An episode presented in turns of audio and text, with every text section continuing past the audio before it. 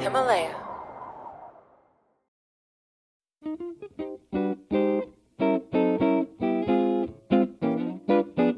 就比如说什么耐克就是个对号，玻璃金字塔就是个玻璃堆起来了，对吧？或者就是什么类似于寿司，就是米饭上面放块鱼，就类似于这种东西。就这个东西虽然是说起来有点荒谬，但它其实是实情。也就是说，艺术品你如果单纯从它的载体来说的话，我们把它分解开之后，都是一些很普通的元素或者意象，对吧？如果是我站在一个就是社会计划者的角度来说的话，那你就可以做一个局，对吧？就是我搞一拍卖行，呃，我弄一些买家，然后我再自己培养一些艺术家，然后先大家互相演一演，把这些艺术家身价都炒出来，然后就开始割韭菜。虽然说在艺术的道路上，它的那个路径没有那么明确，但实际上就是可从可操作的角度上来说，它也是有方法的。就比如说砸钱嘛，给我来做一个个展，或者是呃给我砸几个展览，让我有更多的曝光和知名度，砸一些媒体的报道，怎么样怎么样的。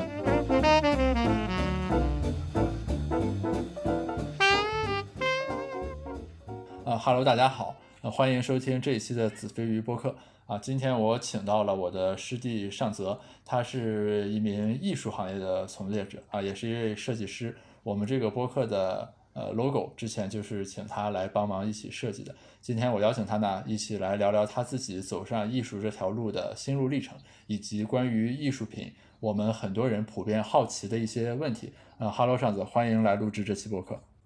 Hello，呃，非常感谢 Garris 邀请我来录制这一个播客。嗯。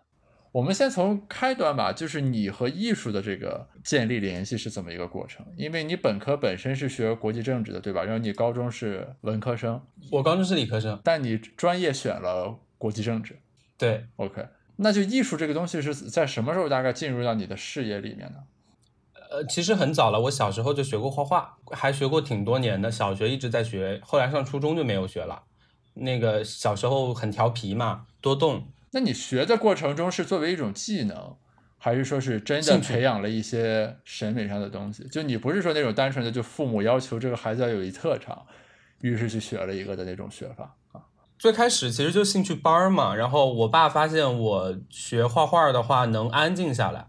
嗯啊，因为小时候挺皮的，但我觉得是就是画画这个事儿本身是挺开心的一件事情。OK，所以后来。那个上中学以后，嗯，其实也会关注。上高中的时候就会关注时尚领域的一些东西，因为当时就觉得很潮嘛，就看一些时尚的东西。嗯，嗯，所以其实高中一直也有在看，也有在接触。就当时可能听歌啊，什么欧美圈什么这些东西，就会了解到啊，国外原来还有时装周，然后就会看各种的，开始了解到哦，有有一些设计师他们很厉害，然后他们做出来的一些作品也会让我觉得啊很棒。对这个，这个其实是有感觉的，自己会很自然的对这些呃好看的东西会有感觉。对我觉得可能也是呃天生性格里面会喜欢这个东西。那你当时有考虑过这个东西会成为你的职业选择吗？没有啊。所以比如说你在高考选专业的时候，肯定没有考虑过什么清华美院或者什么北大艺术学院，就诸如此类的，这个完全没有进入过你的选择视野，是吧？就是它是一个你的爱好或者审美上的偏好。对对，那个时候我觉得是有认知局限的。就在我原来的可能十八岁以前的成长环境里面，我身边只有可能那些文化课上不好的同学，他们才会想说去走艺考这条路。OK，那什么时候你的这个认知局限被打破了呢？呃，上了北大以后吧，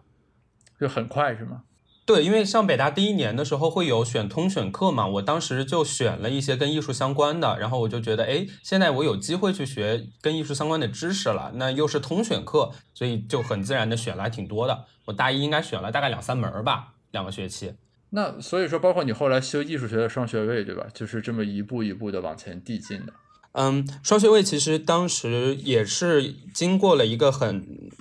很麻烦的一个抉择的过程，因为。我们当时大多数人的双学位的第一选择还是经济学的双学位嘛，这个也是比较主流的一个选择。然后我爸妈其实也一直很想让我去学跟经济学相关的东西。我当时在选专业的时候，甚至都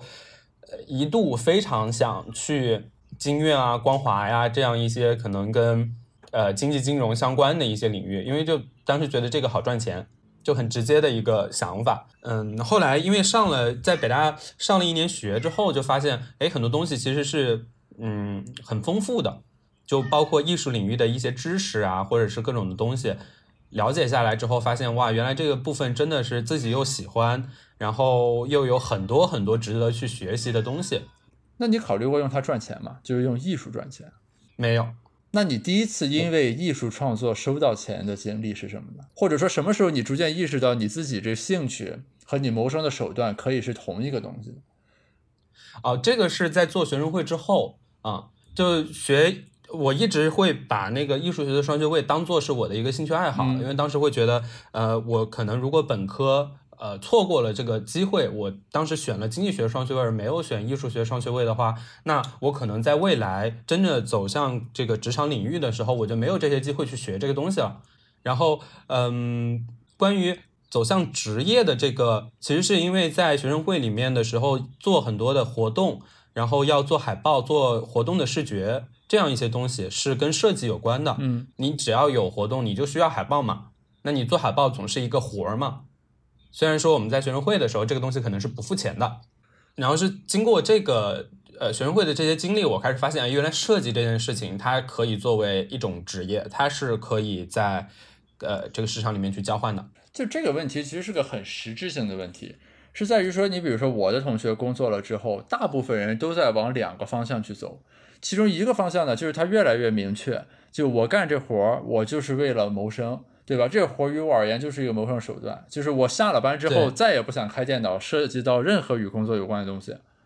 这是一个路径。那另一个路径就是说，就是我这个人喜欢什么，和我正在从事什么，然后这两个东西就逐渐所谓 converge，就是越来越粘合在一起，然后你逐渐发现，就是说我喜爱的本身也是可以用来谋生的，于是我就在做这样一个事情。但是总体来说啊，前一种情况是大部分，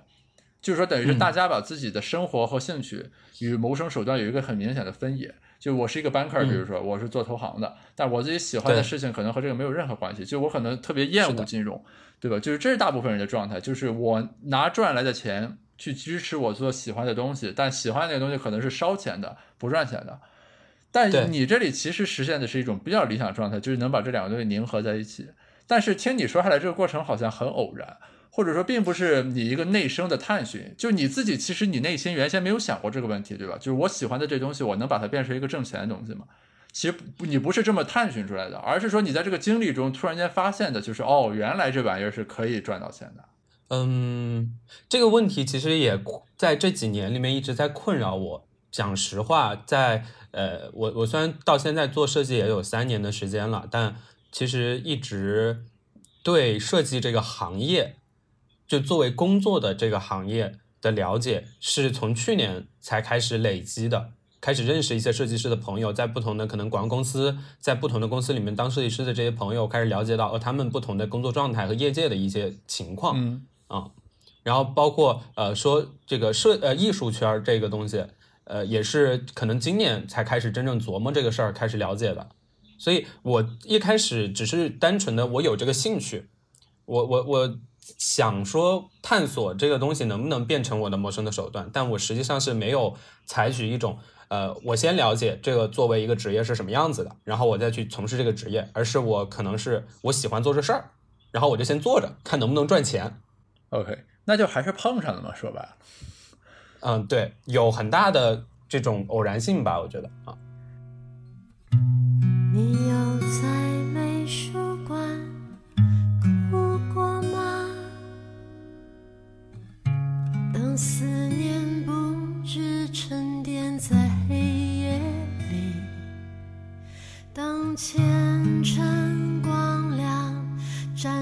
在墙壁上，我看见了深山，我看见了召唤。我看见了我，我看见了你。呃，你你所做的艺术有什么细分的领域或者分类吗？就这个我不懂啊。比如说艺术可以分成什么平面、立体的或者什么的，还是说什么分成现代派什么不流派的？就是你的所谓的艺术是你处在这个哪个坐标上呢？啊，我我现在其实，在给我自己的定义的时候，我会定义为我的设计是一个部分，然后我的艺术创作是一个部分，它是它其实是两个事儿。就是我现在在做的设计的部分，我主要是在做平面设计和产品设计，还有品牌设计，嗯这几个部分。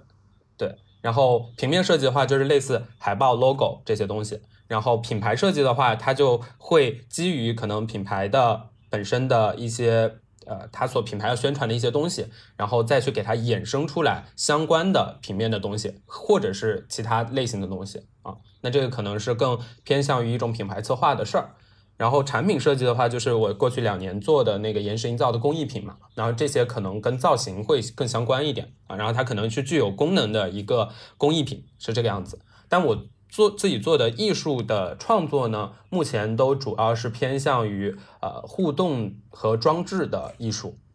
能举个例子吗？就是比如说我之前做了一个两米高的一个玻璃盒子，然后它是由三面的呃单面透视镜组成的。OK，在里面有那个灯灯光的元素啊、呃在里面。那呃，当这个观众进入这个玻璃盒子的时候，他是只能看到他自己的。然后在这个因为是三面的镜子组成一个三棱柱嘛，嗯那他在里面会不断的反射出他自己的影像，呃，这个镜像。但是在这个盒子之外的观众，他是可以看到里面的，对。所以这一种东西，我们可能会把它称作是装置艺术。那你这个装置艺术是在传达什么呢？就是我能够看到自己，却看不到别人，别人能看到我。我这个其实是有两个点，我想讨论的其实是说人到底是怎么认识自己的，嗯，然后这个可能是基于拉康的镜像理论来的啊，我我会呃研究完之后，我觉得哎，好像人很多时候其实是通过某一种镜像的自己去认知的，就这个自己，我也不是说我我这么空想我想出来的，嗯啊，然后另一种呃的可能的那个理论就是说，我们人很多的时候对自我的认知是通过别人对我们的定义来获得的。那这个时候，呃，在镜像这个这个意象之下的话，那这个镜像一方面是我的镜像，那也一方面它是一个虚假的我，它是一个由镜子反射形成的我，它不是真正的我。那这个时候，它可能是别人给我的一些东西，给我的一些认知。对，OK，所以你的这个装置其实意在说明的是说，有的时候我们的自我认知是来自于从镜像当中看到的虚假的我，别人对我的认知反而有可能是他能够直接看到那个真实的我。嗯，我我在做这个作品的时候，其实我是没有一个明确的结论的，因为我当时是对这个问题我很困惑，OK，然后我在试图探索到底有哪几种可能性可能去解答这个问题。当然，刚刚的几种解释都是可能的。OK，然后这个是这个呃艺术和设计的事儿吧，这个是我觉得是两个事儿啊，对我来现在来说啊，但是未来我觉得还是它会融合的啊，就包括我可能自己的个人风格，我对很多呃材呃材料媒介甚至说形式的理解，它可能都会融入到我的设计的作品里面去啊，因为设计的作品通常是甲方他会给你一个需求，嗯然后你再去做这个东西。但是艺术可能是我做完了一个东西之后，然后再去卖给谁谁谁。我我一直会觉得，相对而言，设计它是一个更跟商业社会去结合的一个事儿。然后艺术的话呢，它可能就更纯粹一点。嗯、呃虽然说他们中间有很多共通的地方。嗯能举个例子吗？举个例子，就是比如说我现在邀请你帮我设计一个海报，这个就是一个设计。对，这是一个设计，OK，它是有明确功能的。那我可以理解，就是说在商业活动的情况下形成的这个东西就是设计，然后你自己原生的去做的东西就是艺术，可以这么理解吗？就是这个分野我，我之前的感受来说，它好像没有那么明确啊。你比如说，呃，那个嗯卢浮宫整修的时候，对吧？然后雇了贝聿铭设计那个前广场的那个方案，最后他搞了一玻璃金字塔。对，那么，对那这个东西是设计还是艺术呢？哦，在具体事儿里面的话，它那个设计，它那个属于建筑设计。但是我们经常会说，嗯比如说贝聿铭那个建筑，就是它有艺术的理念，或者说怎么样。比如说那玻璃金字塔，使得整个这个的这个前广场艺术品味等等有很大的提升。所以这个也是呃，现在当下在设计行业里面的一些嗯，可能我们经常跟设计师朋友会聊这个事情，就比如说大大多数人，呃，或者是我遇到的很多人都会觉得你画个图，你给我画一个图，呃，你凭啥收那么多钱？嗯，或者是你不就是 logo 你就画几笔的事儿吗？你看别人耐克的 logo 一个勾那么简单，好像那个贝聿铭的玻璃的金字塔，你不就是拿玻璃做一个金字塔吗？对吧？就是说起来其实都很简单，但是它的背后所承载的他的思考、他的认知这些东西，这个就不一样。所以可能对于就是我们去看很多设计大师的时候，我们一般都会之所以把它叫做大师，是会认为他的作品里面是包含了更多在形式和功能之上的思考和认知的。然后这个东西我们会推崇他为大师。你可以把它称作艺术，你也可以把它称作是呃一些更高级的思考。哎，我想问的是，他们的所谓这种思考，或者在这里面倾注的这个思想，他们是会自己对它进行一种表述和诠释吗？还是说由大家自己来领悟？就很多艺术，如果你进行一个解构的话，它都会看起来很荒谬或者一文不值。就比如说什么耐克就是个对号，玻璃金字塔就是个玻璃堆起来了，对吧？或者就是什么类似于寿司就是米饭上面放块鱼，就类似于这种东西。就这个东西虽然是说起来有点荒谬，但它其实是实情。也就是说，艺术品你如果单纯从它的载体来说的话，我们把它分解开之后，都是一些很普通的元素或者意象，对吧？那么你刚才说的是说，它之所以是艺术品，或者大师之所以大师，是在说这个东西本身承载了很深刻的思想，或者它的一些高阶的这个思考。那么这个部分的这个内容是怎么传递出来的？是说这大师搞了这艺术品之后，我会弄一说明书来诠释，比如说我这个地方。啊，比如说耐克这对号，它有六种含义，什么分别代表什么什么，所以我这一个很简单的元素，其实寄托了很深刻的内涵，是这样一个过程吗？还是说是由观众或者什么艺评人大家来感知，然后再对它进行诠释呢？从后验的一种视角来说的话，那肯定是时间和观众最后给予他的肯定，但在创作的过程中，艺术家也会有表达的这种行为。他也会去做解释，那最后观众买不买单，那就是另一回事了。就好像我如果今天我放一个东西在你面前，我跟他说我这个作品是什么什么什么，我里面有什么什么概念，那最后你能不能感受到你你会不会对我这个东西买单，还是你觉得我只是在胡说八道，对吧？那这是两个事儿。那这个似乎就很玄妙或者很不可知啊。是。那艺术有他自己的方法论吗？就如果给定我们刚才说的那个状态的话，就完全有可能是说，比如说你把一个什么东西摆在我面前，你说这是我一作品，我完全 get 不到这是什么，对吧？但是也有可能就是观众惊为天人，说这个想法实在是太赞了，那就留给时间嘛。OK，所所以艺术在从创作技法的角度而言，它好像就没有一个很明确的那种 to do list 或者工具箱的感觉。我可以不是达文西，也能画出蒙娜丽莎。我可以不是 Andy，啊哈，也能画出金宝罐头汤。金宝罐头汤不是汤。安迪沃霍的画不用。那这里其实牵扯到一个很重要的问题啊，就是艺术品的价格到底是怎么来的问题，或者说这个是让至少我从经济学的角度而言很困惑的一个事情。因为首先艺术品很典型的是说它不是成本定价型的，对吧？就是不是说这画颜料和纸。值多少钱？最后算出来是多少？对，它是一种效用定价的。对，那这个到底是怎么来的？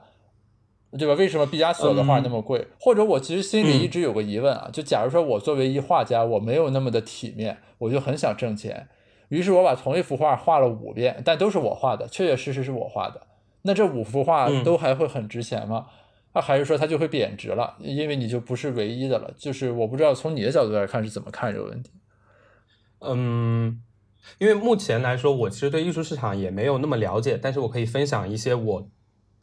可能跟就是人聊过的一些话题和我的一些观察。就目前对于艺术市场的定价的话，呃，如果说是能进入到主流市场里面的艺术家，那他的定价是由拍卖行来决定的，或者呃不不叫拍卖行决定啊，这个措辞有问题，就是呃市场愿意最后拍出他的作品有多少钱。它的价格就能身价就能涨到多高？嗯，这个意思。所以在中国，呃，就可能过去的呃十年，尤其是二十一世纪进来之后，嗯，整个中国的经济开始有很大的增长嘛，然后有钱的人变多了，所以艺术市场呢经过了一段很蓬勃的，叫不是不是蓬勃是膨胀的发展，就呃特别逗。以前老师给我们上课的时候就会说说中国现在这艺术市场乱七八糟的，那个很多的艺术家其实都是把自己的画拿到那个拍卖场、拍卖会上去拍，然后自己出高价去炒，然后隔两年之后再把这幅画再拿出来，然后再拍一个比之前更高的价格，就是自己炒自己的画嘛。对啊，就组就对敲嘛，所谓的，对吧？对对，把自己的那个身价炒高了，然后可能哎，别人看到了，哎，这个画家或者说这个艺术家他的作品在呃拍卖行上的价格一直是走高的，而且可能从几年的情况来看，它的升值空间也很棒，那大家可能就会来追这个艺术家的东西了。它更像是一种投资的东西啊。不是，你要这么说，它更像是一个投机性市场啊，就等于是说，它这个东西其实没有什么所谓的标准性的价值或者基本面的价值，那就看这个击鼓传花能不能传得下去的问题了。就是按照刚才那个过程来说的话，或者说你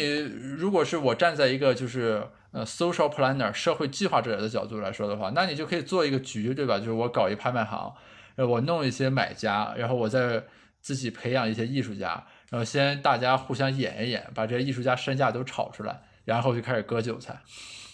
对，我觉得这个是一个机制的一个畸形的变化，或它导导致的一种结果。那它的基本面在哪里呢？对吧？它基本面就是在艺术价值，但但是艺术价值这个东西是很难说得清楚的。对我至今其实没有我自己的一个呃框架或者结构来判断啊，因为我找很多的呃朋友也聊过这件事情，没有一个统一的结论，尤其是在现代艺术和当代艺术发展变化如此之多端的情况下，真的是没法说。就如果我们在就我们拿印象派以前的那些画家来说，嗯就可能是古代的那些画家，那本身你这个画它是有古董的性质在里面的，它是稀缺的对。那就是文物价值嘛，对吧？你要现在拿个《兰亭序》过来，是你把《清明上河图》拿来，这个它的价值是可以说的。对，对，它是有历史的价值，但本身为为什么我们会觉得《兰亭序》《清明上河图》这些这些作品，它在文物之外，它还能够有那么高的艺术价值，是因为它本身它在那一个特定的艺术领域里面，它的艺术造诣，这个艺术家的艺术造诣和这个作品的完成的情况是非常棒的，嗯嗯，对吧？那这个具体而言，可能在不同的流派里面又会有不同的东西。就是你早期的那个作品啊，我其实也能理解，就是说，就是我从我朴素的审美出发，就好像这个东西它是比较好看的，对吧？你比如说宋徽宗的瘦金体，这字儿就很漂亮，或者这画画的很好看。但是自从就是进入到这个近现代这个以来，你比如说那个什么蒙，我记得我初中学过蒙德里安的红蓝白啊，就是对我画一些色块儿，对吧？你这个呢，我也无从辨别说你画的像不像，对吧？因为你也不是在画人或者画建物，我也无法说什么你这个布局构图什么饱满合理，就等于是课本上学的那些词儿全都是用不上的。这种情况下，其实我就很费解，对吧？比比如说我现在如果要画，我肯定我也可以画一个红蓝白啊，就是就是嗯那几个反正的横的、竖的，画个圆的、画个方的，然后摆在这儿，那肯定我卖不了蒙德里安那个价格，对吧？就是就这个部分是我感到比较困惑的点，其实是就是我并不困惑，你说蒙娜丽莎为什么好？那我我也觉得那蒙娜丽莎画的挺好的，对对吧？或者什么倒牛奶的女佣，就我们原先中学课本上鉴赏的那些所谓历史名画，这个我至少能从我直觉上我能 get 到，啊、这个画确实很好看。但是自从就什么蒙德里安等等，还有包括那个，就是我记得是谁摆了一个马桶，然后说这个就是一个艺术品，对吧？就就这些部分，我就很难以领会到他所谓的他的那个嗯。艺术的价值在哪里。嗯。你当然现在你要跟我说，我会知道蒙德里安和杜尚那就是某某画派的代表人物和什么呃现代艺术的这个代表人物，OK，所以他们的艺术品他价值连城。但对，在你的认知里面，这个历史给它的价值，其实比你自身感到它的那种美感或者艺术价值是要更多的。对，那就就是或者说艺术现在逐渐就处于不明觉厉的状态了。对，是的，这这个里边其实牵扯到两个问题，就第一个是艺术给人的美到底是什么？嗯，就呃，这个美学虽然说发展了也有一些年嘛，那美学从其实是从哲学里面来的，他探讨的是人为什么会感觉到美这件事情。他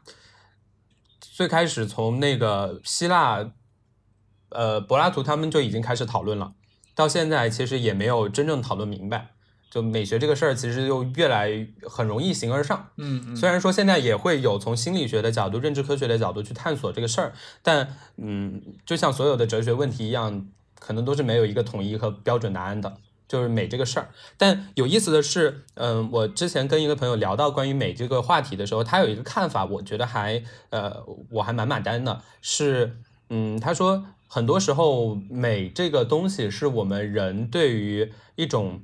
呃世界本源的一种解码过程里面获得的感受，然后这个感受是共通的，这个东西跟时间没关系，跟种族没关系，跟地域没关系，大家都能感受到中间的那个美，嗯。那这个东西可能就是一种不言就不能在语言描述的范围里面去描述的一种神性的体验。OK，然后在在那个朋友的语境下呢，他就说，所以真正能够流传千古的那些艺术大家，那些真正对美有深刻体悟的人，他们是最接近神性的那一部分人。然后他们是能通过他们当时的现有的那个技法，甚至说他们带有思考的一些反叛也好，或者是怎么样也好，他们会通过各种样的方法去触达那一种能够引起更多人共鸣和感受的那种东西。我可以是维纳斯诞生里的风吗？我可以是水莲里的光吗？我可以是十岁里的夕阳吗？那我可以理解为这是一种时间上的相对的感觉嘛？就是说，可能再过六百年，比如说或者几百年以后，就我们现在离蒙娜丽莎那画，对吧？有一段时间距离。当我们距离毕加索、距离什么蒙德里安也有相同的这个距离的时候，那个时代的那些人就会把呃，比如说蒙德里安的画看作呃他们心中的蒙娜丽莎。是这样一个意思吗？等于说人们对于艺术品价值的认知是在演进的，然后到了一定阶段之后，这种美就会成为人们的共识。嗯，或者说就是我们现在离杜尚、离蒙德里安，呃，太近，于是才会产生我刚才的那种困惑。我觉得这也是有可能的，但另一个问题其实是在于，我们之所以现在会对呃可能呃现当代艺术这么困惑，其实是呃也是由于第一可能也是时间太近了，嗯呃现在充斥着各种嗯有也也有大师，然后也有这乱七八糟的东西，就就反正都在我们的眼前，都冠以艺术之名。那这个时候我们。对于就冠以艺术之名的这些东西，首先会哎退一步哦，这个是艺术品，对吧？我会在观念里面，我会希望它以一种艺术品的方式来理解。但是很多东西其实称不上艺术品的，现在这个市场上的很多东西。对，那这个边界点或者界限在哪？或者你能解释一下吗？为什么杜尚当时摆了一个马桶之后，会说那个是一个艺术品呢？啊，这个其实很有意思的一个一个点，就是嗯。呃，我们我们通常在艺术史里面，我们是这么断代的，就是从呃十九世纪可能一八六零年代、一八七零年代开始的印象派，然后一直到一九一零年代、二零年代左右这一段时间，我们会称称它为是现代艺术的阶段。然后在一九一零二零之后，就大概一战之后的这个状态，一直到现在，我们会称为当代艺术。那现代艺术其实最主要的一个。特点就是它摆脱了原来学院派的那种我一定要画的呃美精致、强调技法的那种正统，它它在它在打破原来的一些传统，它在突破一些边界，然后在这个突破边界的过程中诞生了印象派之后，然后就愈演愈烈，然后又有很多很多不同的在技法上去突破的，在媒介上去突破的，其实最终大家现当代艺术在不断的质。疑的一个点就是艺术到底是什么？艺术何以成为艺术？艺术对于人来说到底有什么意义？OK，就他们这着手点就是先打掉了学院派艺术的体面。对，就是这样子。像那个呃，杜尚，他最开始的时候做那个小便池的时候，嗯，他也是没有去走原来他们那种传统的学院派的那些正统的展览的方式，他参加的是一个叫什么美国独立。呃，什么艺术家协会，就反正是一个类似民间组织，然后他们是每个人交几块几美元的那个入会费，然后呃一还交一美元的入会费，然后交五美元的那个参展费用，就六块钱。然后然后他就到一个那个五金店或者我们叫生活用品店买了一个小便池，买回来之后他换了一个角度，在上面签了个名。然后签那个名呢，他把那个小便池的那个店是叫呃 mott 是 M O T T，然后改成了 M U T T，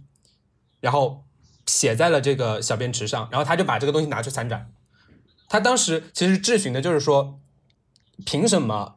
呃你们一定要画的那么精精巧巧的，那么体体面面的，那个才叫艺术？为什么我一个艺术家，我赋予了这一个呃现成品以艺术的意义，以我背后的一些观念和理念，然后我把它在特定的背景下去呈现出来，以一种艺术品的方式呈现出来，它就不能称之为艺术呢？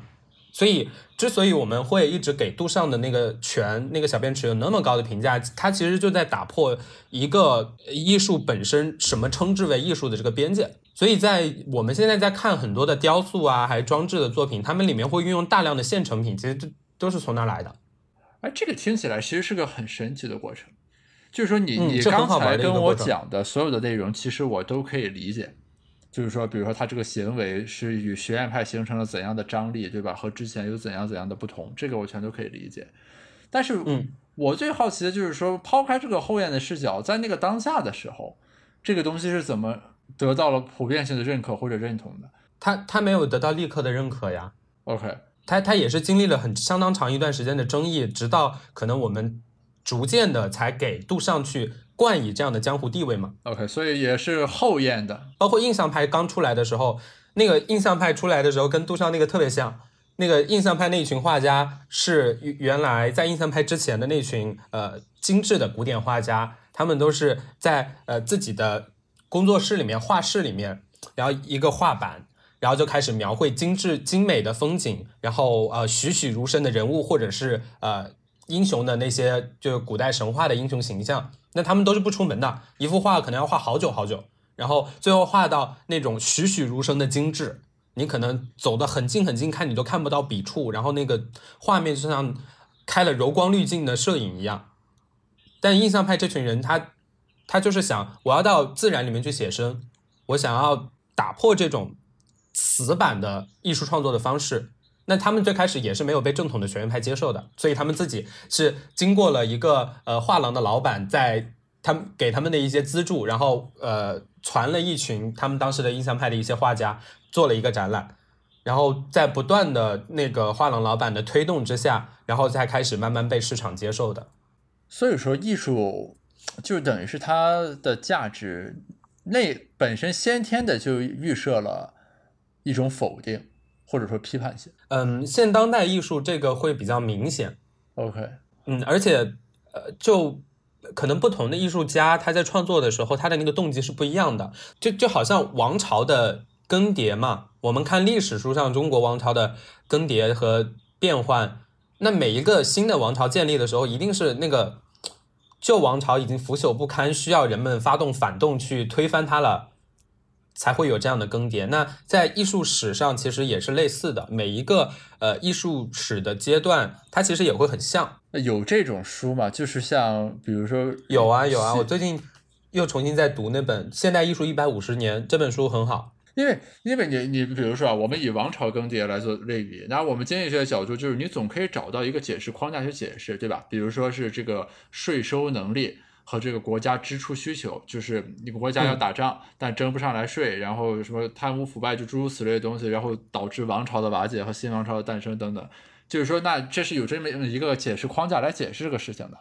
我我就不知道，这在这个艺术的王朝里面，是不是也会能提炼出来这种框架？就是说，当出现什么什么样的情况的时候，比如说我口胡一个啊，什么人民群众的这个物质文化需求和当时这个艺术品市场所呈现的核心内容不匹配的时候，就会出现这种颠覆性的艺术变革，然后一个新的艺术时代就会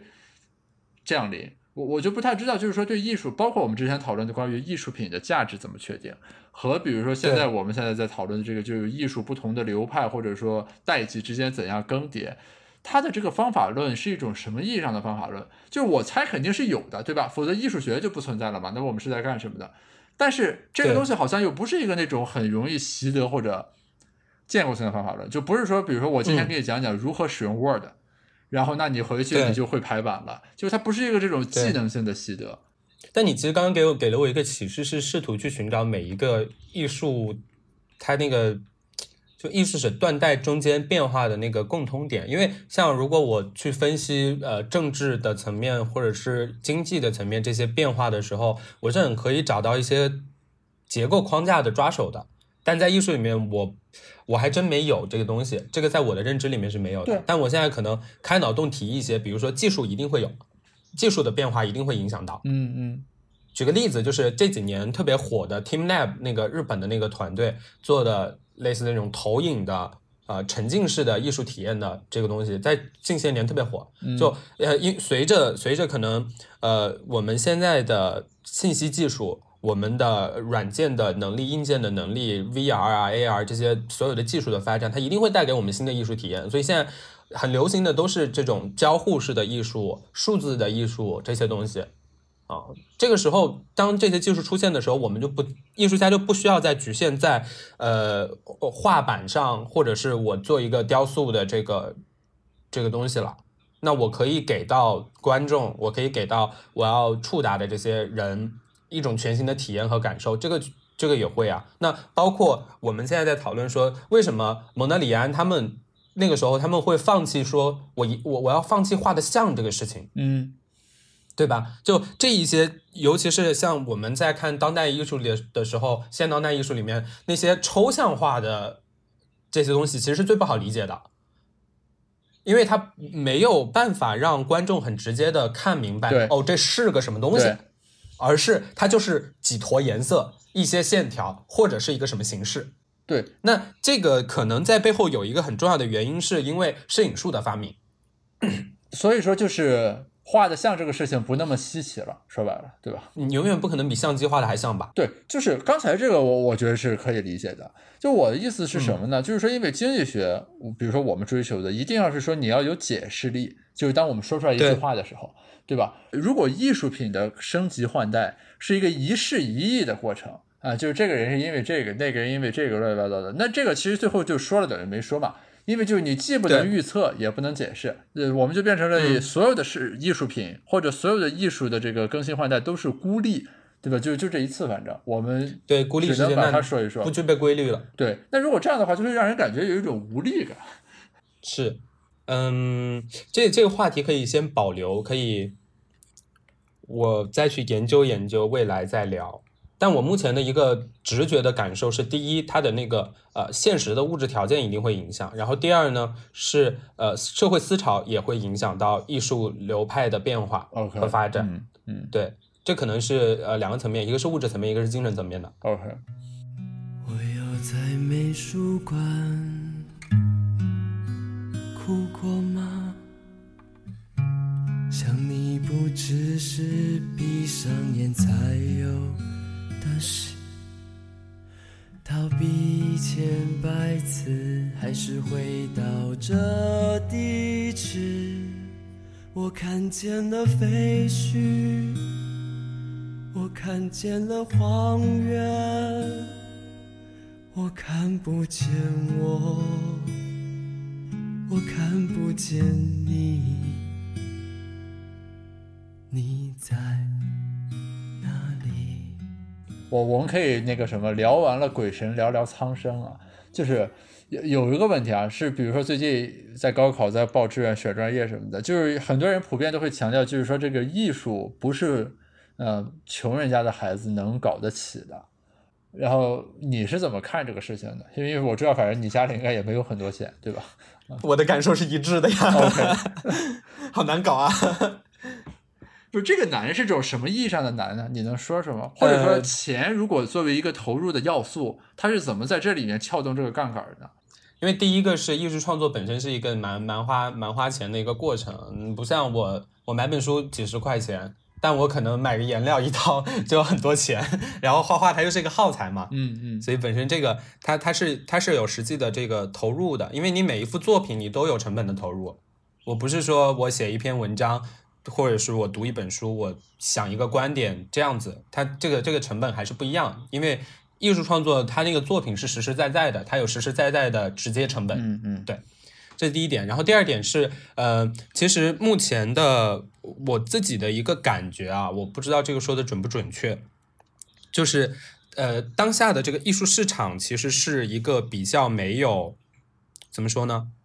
没有一个很清楚的嗯路径的，就不像我做某一份工作的话，我知道 OK，我先一个职员做起来，然后我不断的通过职位的上升，我可以获得更大的收入，这个样子。啊，OK，你指的是成长路径是吧？就好像什么我干完了分析师，干 VP，干完了 VP，干总裁，就是这样的一个路径啊。艺术里面是没有的啊。它不太像在一个固定的框架里边的，因为有很多是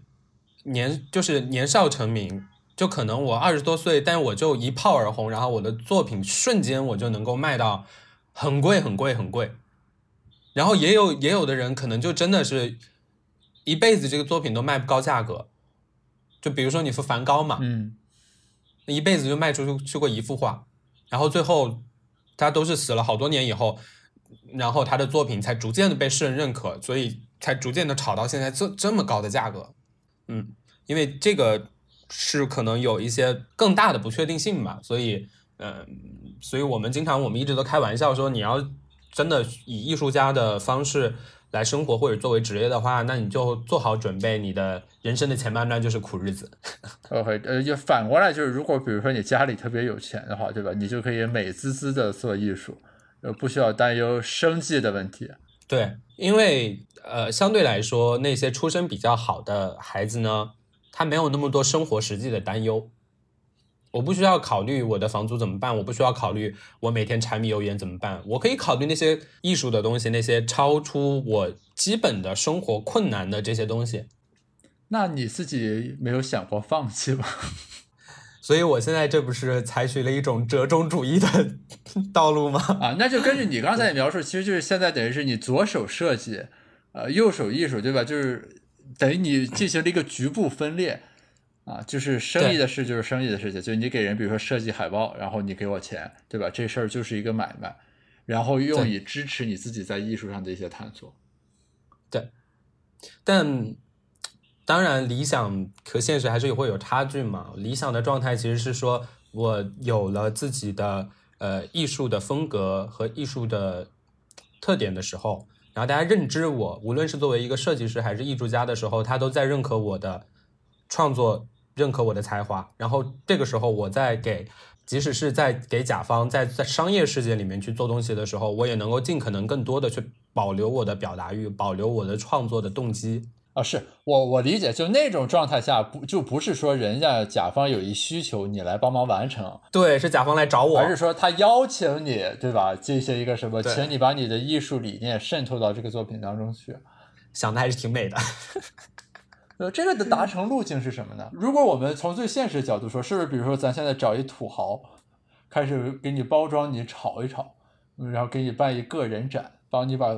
知名度打出去，可能就翻身农奴把歌唱了。对啊，他现在嗯，就是就是其实是另外一个我会觉得有一点悲观的一个点，就是呃，虽然说在艺术的道路上，他的那个路径没有那么明确，但实际上他的就是可从可操作的角度上来说，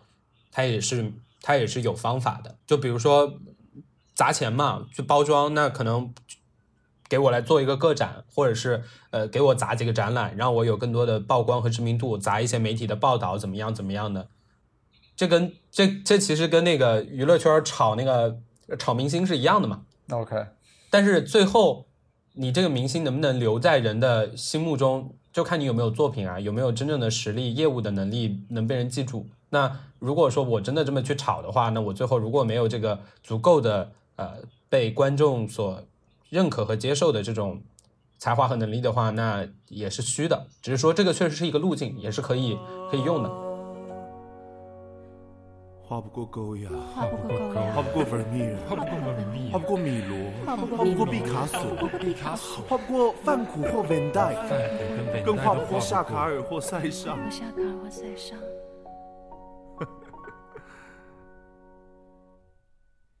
一个人凭什么把艺术当家？一个人凭什么赢过那些所谓艺术家？还不如乖乖把要走的路走完。我我还想问一个问题啊，就是嗯艺搞艺术的人，普遍给人的印象就是这人会比较特立独行，对吧？就是不太正常。啊、对你从行为上，或者比如说他从外形上，我不太明白，就是说这个和艺术里面是有什么强的这个勾稽关系嘛？包括你休学过一年，对吧？就是 anyway 了，就是大家所谓的非主流，或者说就是对非常规的那种选择。因为这个现象，我我我，它有很多因素吧。比如说，我就我自己身边接触到的艺术家的朋友，或者是设计师的朋友，也都有各种类型，也有就每天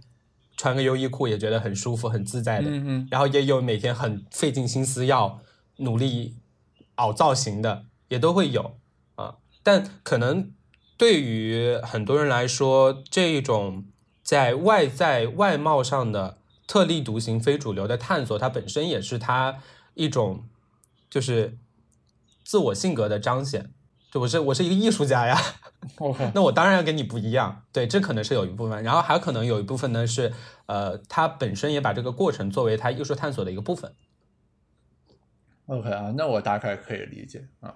对他这个每个人其实还是都是不一样的，但我我其实是比较呃反感或者反对的一种是，嗯，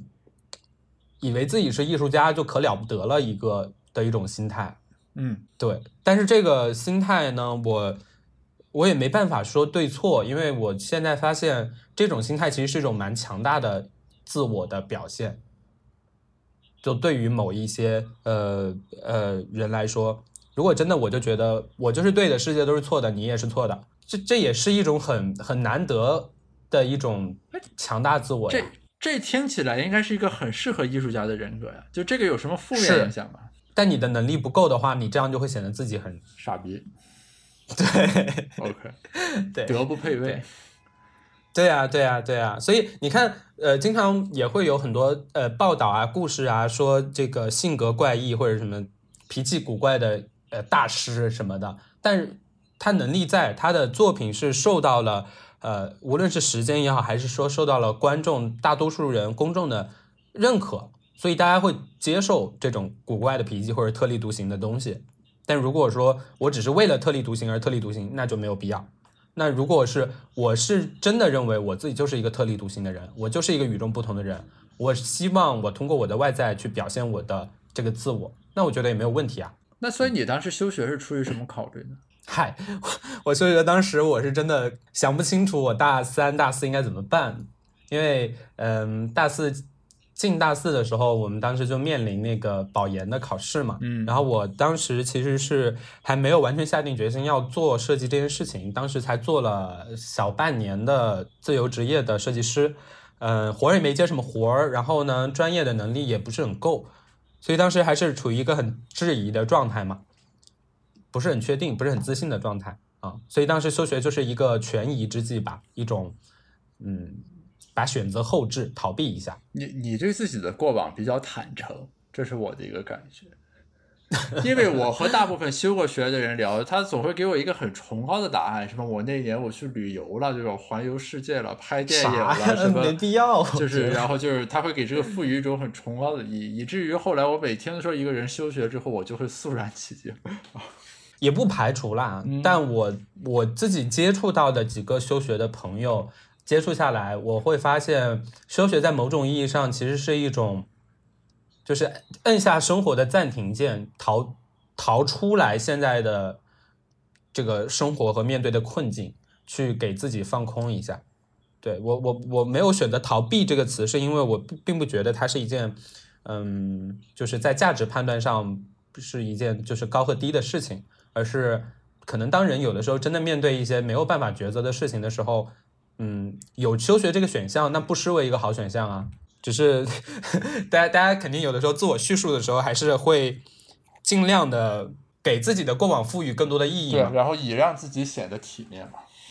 体面是一方面吧，但大多数时候我们其实不太会，人不太会想承认说我我我我我虚度的那个光阴，总会想找点意义。对，所以这是麻木不仁的经济学很适用的一种场景，就是为什么这么说呢？就是因为经济学的框架是很理性的，而且特别强调事实嘛，所以说就是它会穿透掉那些就矫情的或者你虚造出来的部分，对对，对吧？你别跟我谈意义，你跟我谈什么事实？对，就是你先说事实，我们再在这个基础上去说意义。所以说，就是经济学的那种很冷酷的去拷问一个人的那种思路，其实是会让人在很多问题里面卸下自己的表演或者伪装的。但但它和这个，它和艺术是形成两种维度上的张力。就这个，我其实一直在想啊，但还没想明白。嗯，就是从刚才的交流来说，好像是艺术和学术里面，它的那种求新和求变的底层精神是很一致的，对吧？这个和你其他的行当是不同的，但是它呈现出来的这个外在表现就好像非常的不一样，对吧？你你说咱说大学教授或者学者，大家第一反应应该就是穿着西装，对吧？每天上课就就那样一种感觉。但是你说这人是个艺术家，肯定就是那种感觉，对吧？就是，但我觉得这个也是社会的偏见啊。但我从我个体的感知来说，也是这样的，就是学术研究里面的球星所使人呈现的外在状态，和艺术创作里的球星使人呈现的外在状态，好像是很不一样。但我我是觉得，一个个体呈现出来的外在的外貌也好，还是外在的，嗯可能你刚刚说的，我听下来更多的是外貌上的一些观感的东西，啊、但我觉得这两个其实是没有什么关系的。那有的老师他也那也是，就那种穿的破破烂烂的对吧神奇的什么，比如说研究数学的天才之类的那种。对他们，他们无所谓的。然后有的艺术家他也喜欢穿的体体面面的呀，这个也都会有啊，各种各样的嘛。啊，只是有的时候我们经常会给，就我自己其实在，呃回想我之前包括染发啊、纹身啊、打耳钉啊这些事情的时候，我我好像也会观察到我自己有那么一丝丝想要去靠近那种反叛的刻板印象，就大家都会觉得，嗯嗯呃传统的好好学生就是干干净净的，留着干干净净的头发，然后穿着干干净净的衣服，然后平常呃行为处事都是干干净净的状态，就是那种大家觉得那种好学生的状态嘛。嗯然后呃，好像那些学艺术的，就是那些坏孩子（引号啊，坏孩子啊），你就染发呀、纹身啊、耳钉啊，然后乱七八糟啊这些东西，我就开始其实会有一点的，我我会有一点想通过那个外在形象的改变去以达成某一种内在形象的构建。那个时候采取的做法是由外而内的，其实呃，就是还是矫枉过正的方式嘛，其实是对吧？就是矫枉必须过正，不过正不足以矫枉。，对。但其实我现在回想起来，这些东西都不重要，嗯因为如果说我真的认为我是一个艺术家，我是一个做创作的人，那我这么认为就好了。就我穿成什么样子，长成什么样子，别人怎么认为我其实都不重要。就核心其实重要的是我认我我认不认可我自己作为设计师的这个或者艺术家的这个这个身份和角色。对，其实就是说，当你自我没有那么明确和强大的时候，就需要借助一些外部的手段来进行一个支撑嘛。然后在这个过程里面，你会逐渐明晰，于是到了这个阶段的时候，那些外在的东西反而就不重要了。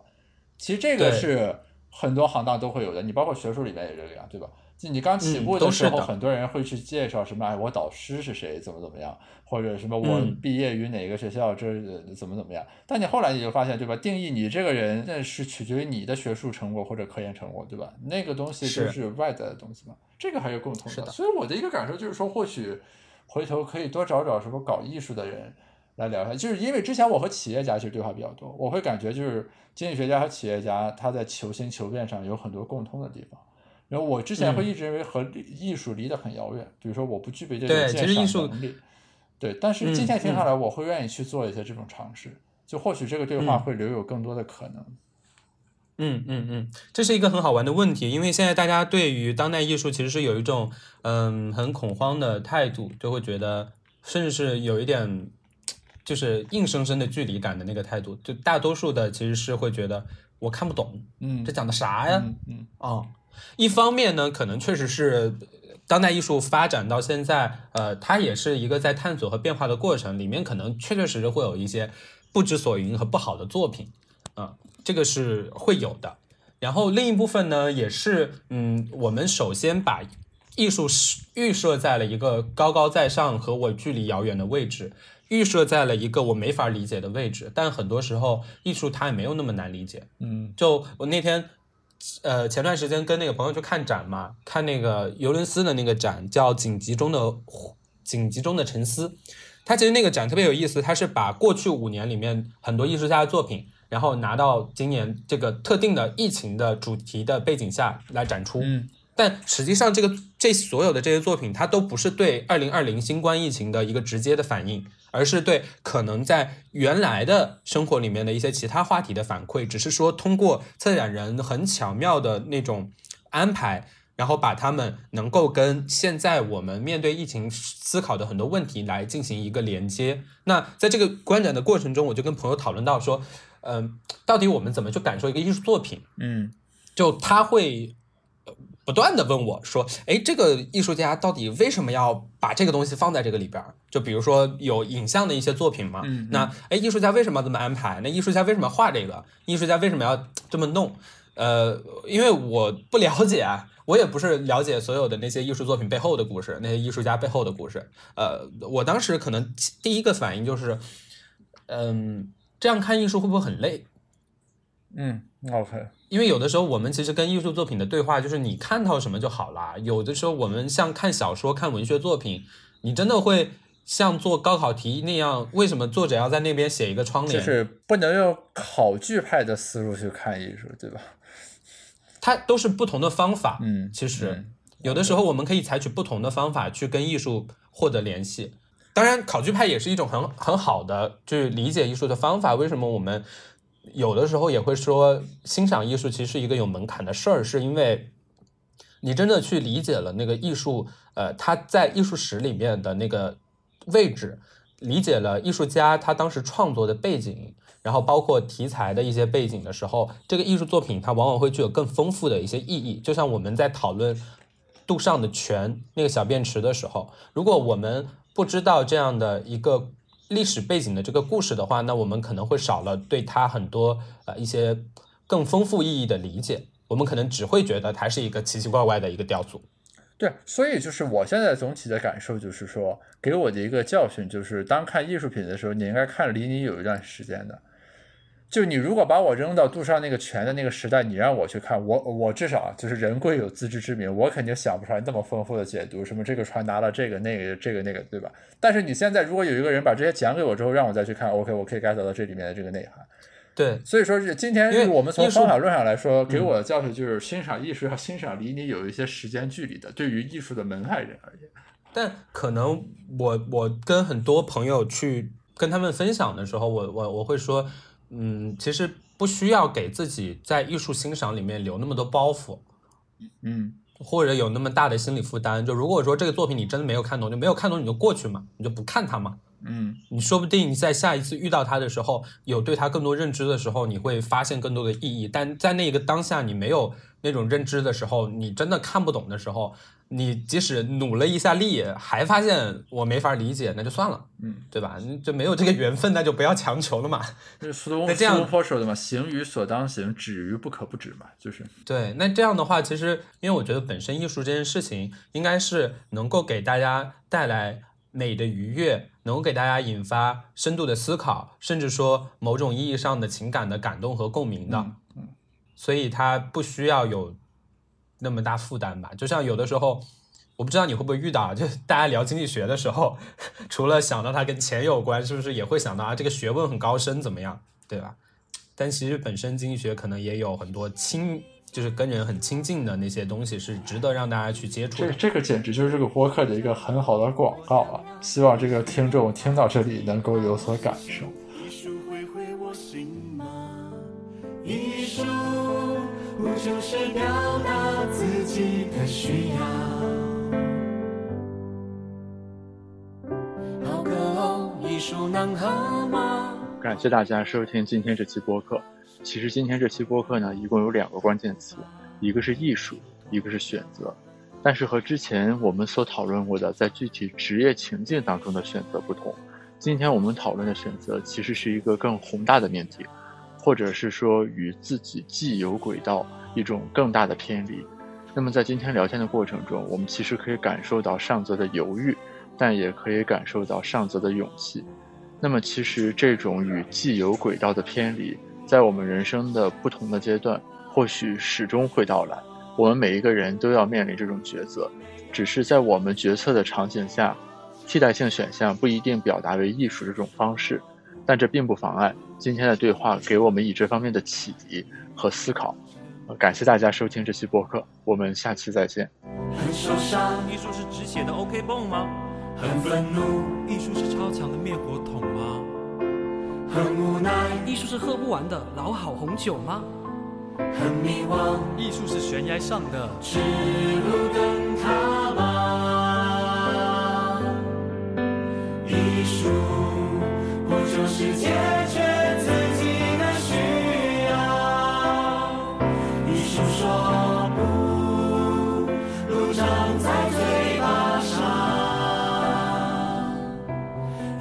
说不，风吹在田野间。你诉说